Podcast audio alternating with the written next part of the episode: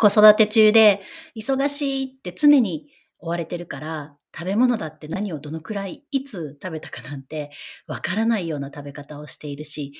し、でもしんどいからいろいろな方法だけを試しては自分のエネルギーだけがそこに費やされてどんどん減っていく。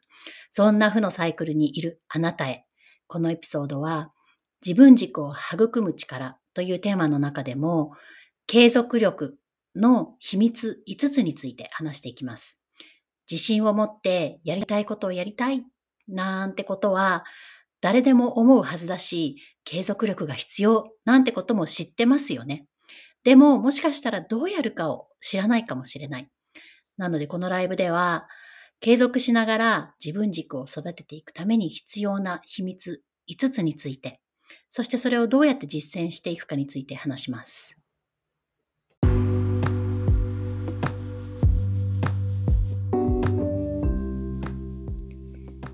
BU ポッドキャストへようこそ。ホリスティックボディセットコーチとナチュラリストのかゆです。お家で子育てや家族のために頑張るママが昨日よりも今日今日よりも明日ちょっとでも正直に素直に生きていくための Tips をお伝えしています。このポッドキャストでは当たり前に普通で何の変わり映えもしない暮らしを予期せぬことからシングルママになった私がプラント別食にヨガや瞑想軽い運動に子どもたちとの生活を通してどうすればより豊かに満たされて過ごしていけるかの気づきや tips をシェアしています。なんとなく過ごすにはもったいなさすぎる今この子育て時期をどうやってスケールアップして自然体でありのままの笑いと喜びに気づいていくか。食と体マインドの分野から皆さんと一緒に学びシェアしてクリエイトして豊かさを膨らませていければいいなと思っています。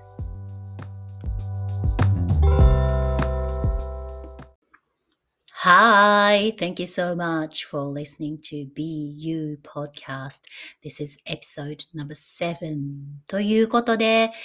BU Podcast を聞いてくださりありがとうございます。エピソード7です。今日は自分軸を育む力というテーマの中でも、どうやって継続していくか、その秘密5つについて話していきます。自信を持ってやりたいことやって自分を愛し続けるためには継続力が必要なんてことは誰でも知っていますよね。でもどうやるかをもしかしたらあなたは知らないかもしれない。なのでこのエピソードでは継続しながら自分軸を育てていくために必要な秘密5についてそしてそれをどうやって実践していくかを話していきます。how どうやってについてはこれから話していきますね。この後すぐ話し始めますが、その前に how どうやってを2つのカテゴリーに分けています。一つはセルフラブについて、中でもマインドフルに食べること。そしてもう一つがエクササイズについてです。まず、セルフラブを通して、ホリスティックにボディリセットをしてあなたの気持ちを落ち着けていくためには、二つとも必要なので、この二つについて話していきます。セルフラブの中でも、マインドフルに食べることから始めていきますね。ここで質問です。マインドフルに食べるって聞くと、どんなイメージを持ちますか？一つ例を挙げますね。自分に厳しくて否定ばっかりで、こんな私だからこんな状態になったんだって不安ばかりが先行してて、仕事に行っても家にいても、やっぱり心、ここにあらずの状態。とにかく忙しいし、常に追われてるから、食事だって何をどのくらいいつ食べたかなんてわからないような食べ方をしてるし、でもしんどいからまた他のやり方を試しては、自分のエネルギーだけがどんどんどんどん消耗してくたくたになる。そんな負のサイクルにいた、これ、以前の私です。そして、これはマインドフルに食べてない状態ですよね。同じようにエクササイズだって小さな子供がいて自分の時間なんてほぼないからできる時に10分やって他の日には30分ジョギングできてもコンシステント、継続してやるのは至難の技で、これじゃダメだっってなるわけですよ。なので、あなたがどうやったらこの部分を乗り越えて次のステージに行けるか私自身も過去同じ状況にいたし、本当に苦労したし、毎日ヘトヘトで何も効率よくできなかったし、何も回ってなかった。ね、私の人生こんなはずじゃなかったって毎日のように疲れ果てるだけで、自分でどうやって自分を助けていいかすらわからなかったんですね。そして、ある日、すべてが煮詰まったんです。もうそんな自分に嫌気がさしたんですね。そこからいろいろが変わっていきました。そして、この5つの秘密を取り入れていくことで、全くそのことによって疲れ果てることもなければ、悩みの落とし穴に入って出てこようとしても出れないこともない。継続的にいいように、いい方向へと自分自身をこうリードしていけるようになっています。セルフラブの中でもマインドフルに食べるっていうことについて、まずそこから始めていきます。まず、ナンバーワン。食べ物をいいもの悪いものでラベル付けすることをやめる。私たちって自分が正しいって思いがちだから自分の食べ物とか食べているものがベストだと思って食べますよね。いいものは、例えば穀物に野菜、新鮮な食材にプラントベースの食品、自然な甘みにフルーツだったり、悪いものは動物性の食品だったり、魚やチーズ、バター、白砂糖に添加物、アルコールなどなど、いい食材と悪い食材がある。でも、食材をいいものと悪いものでカテゴリー分けしちゃうと、まず自分の中に悪いものを食べた時にね、罪悪感とかネガティブな思考に気持ちが向いちゃうんです。だから食材をいい悪いじゃなくて、すべてのものを食として見て、いい悪いのラベル付けをしないでほしいです。食材の原材料を見て、いいものか悪いものかを判断したり、自分で食べるものには一切使わないものでも、外食したり周りの人が食べてると、心の中では、それ体に悪いんだけどなとか、本当は子供に食べさせたくないんだけどなって、自分でも食べたくないんだけど、食べてるんだよなとか、その気持ちって特に子供がいるお母さん、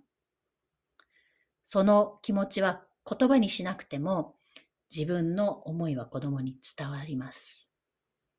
だから、食をいい悪いで判断するんじゃなくて、すべてどんな食材も食べるものとして私たちを生かしてくれているものだし、大事なもの。だけど、その中でもデフォルト、自分が主に食べるものはバランスの取れた食事で、それをマインドフルに感謝と一緒に自分の体を作ってくれているものだと自覚した上で食べること。先週末、私キャンプに行ってピザを作って食べました。ビーガンチーズには普段は一切口にしない添加物が入っていたりとか、ノンアルコールビールも飲んでたので、そこには人工甘味料も入っていますよね。でも、同時に無農薬の小麦粉を使って手ごねで好きな食材をたっぷり乗せて釜焼きしてるからピザはめちゃくちゃ美味しいし楽しめたし満足もいったんですよ。で、次の日はお腹が少しはいつもと、少しいつもとは違って、重たさというか違和感があったけど、それはそれで、ツケを払ってるだけだから、それもよし。で、娘も、その、週末の帰宅途中、夜ご飯は自分で言うんですよね。玄米のおかゆと梅干しが食べたいなんてつぶやいてました。だからそうやって体はもちろんいろいろを受け入れてくれているし、そこに対して神経過敏に、何々は体に悪いから食べたら悪かったな、体さんごめんね、とかいうふうには考えないでほしい。そういうふうには食べないでほしいということ。二つ目、食べるときには何を食べているのか、味を楽しみながら満足のいく形で食べていくということ。ね、本当に毎日楽し楽しいけど忙しいから 立ち食いだけしてたんじゃ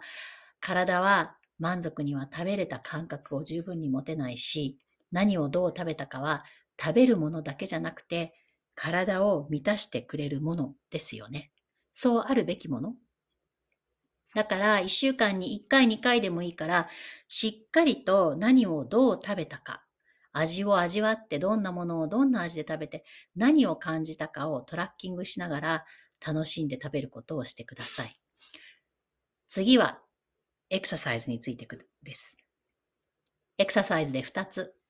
最後に今日の総括的にまとめた秘密が1つです。So, exercise. 1つ目はあなたの好きなエクササイズを見つけること。ジムに行って、トレッドミルをやって、水泳も時々して、ウォーキングやジョギングもやって、それを今子育て中のあなたに当てはめると、至難の技すぎるだろうし、仮に週3回確実にジョギングすると決めていても、せいぜい2週間、3週間続けたら、あとは白紙に戻っちゃいますよね。だから、好きなエクササイズを2つから3つ見つけて、それでルーティンを組んでやる時にやれるものをやっていく。3つは、例えば1週間で必ずするって決めることです。なので、1週間に1つ2つは有酸素運動で、しっかりと体を動かすことを入れていくこと。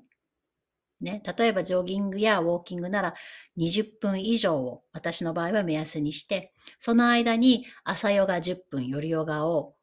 10分とかね、分割して組み込んでいきます。もしかしたら週末1時間は子供と思いっきり体を動かすのでもいいし、ロングウォークへ行くのでもいいし、ね。楽しめる方法で組み込んでいってください。そうすることで続けられるし、無理やり短期やって挫折しなくなります。なので、もし今これを聞いていて、やっていけそうなエクササイズが何か思いつく人がいたら、手元のメモ帳にメモしてみてください。ヨガかもしれないし、水泳、ウォーキング、ジムかもしれないし。そして書けたら、それを今日明日、あるいは週末にぜひぜひやってみてください。No.2、エクササイズを週に3回すること。さっきサクッと触れましたけど、週に分割してちょこちょこやっていくことです。私はウォーキングやジョギング時間は学びの時間でもあって、ポッドキャストは、えー、アメリカの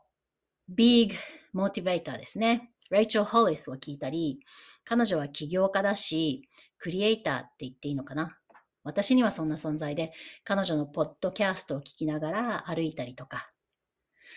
あともう一人はヘルスコーチ仲間が、えー、投稿していたクリスティン・ジェナー、アバンダンス、豊かさをクリエイトするっていうテーマで話している人ですけど、そういうのを聞いたりして、とにかくワクワク自分を持ち上げられる内容のものを聞くのが好きです。だから継続できる形で週に2、3回に分けて好きなエクササイズをしていくこと。最後に秘密5つ目。5つ目は完璧を目指さないということ。私自身昔そうだったように完璧主義だと、やっぱり相手や周りの人間にも潜在意識、無意識でね、そこを求めてしまいがちになる。誰も完璧な人間なんて存在しないわけで、だから私も先週のライブで久々に飲んでね、朝起きるのがしんどかったこととか、週末手作りしたピザを食べてね、ノンアルコールを飲んだことなどもね、シェアしています。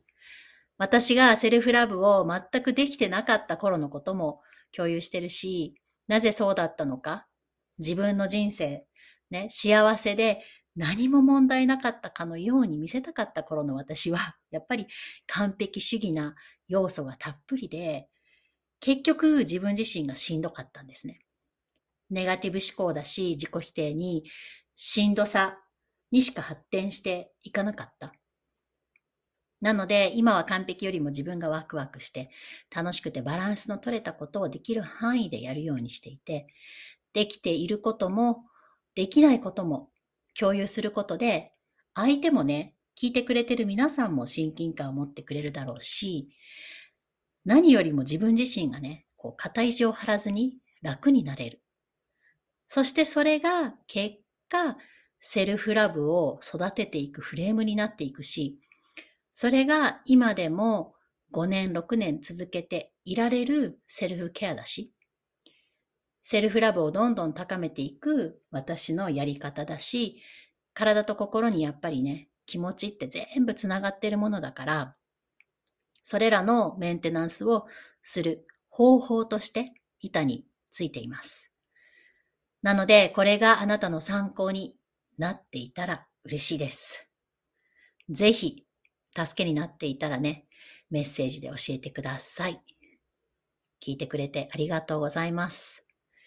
そして、最後に、Holistic Body Mind Reset Journey 長い名前ですけれども、6月は3名様、私の最新プログラムを、えー、募集開始しております。えー、そして、先着2名様へのみ、 Holistic Body Mind、Body Mind Box をお届けする予定です。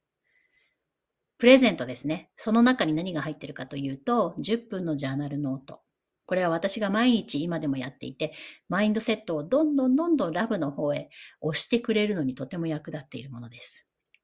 それと、心を前向きにして、勇気と幸せ、生きる元気をくれる私の大好きな本で、あなたの幸せは周りの状況で決まるものなの？って問うてくれる一冊。本を読むのと同時に、毎日少しずつのウィン、できたことをね、良かったことを書き出すことで、ホリスティックに体とマインドをシフトしていくのに、とても役に立っています。そして、最後三つ目が私の好きなお菓子で、植物性のみでいい材料のものをセレクトしてお送りします。なので、えー、こちら、プログラムの先着2名様のみにお渡しする、えー、ボックスですので、ぜひぜひ気になる方はお早めにお申し込みください。えー、こちらのエピソードの最後にリンクを、申し込みリンクを貼っておきます。そして、こう今日も明日、週末もご興味があればね、お話しできる時間を設けているので、ご関心あればクロスコールでこのプログラムがあなたの探しているものかどうかを探ってもらう。そしてどういうことができるのか、そこをすり合わせていく時間を設けています。直接メッセージいただいてもいいですし、私のこちらのエピソードのリンクからメッセージをください。So, Thank you very much for listening, guys. Have a wonderful day. I'll see you next time. ではまた次回。バイバイ。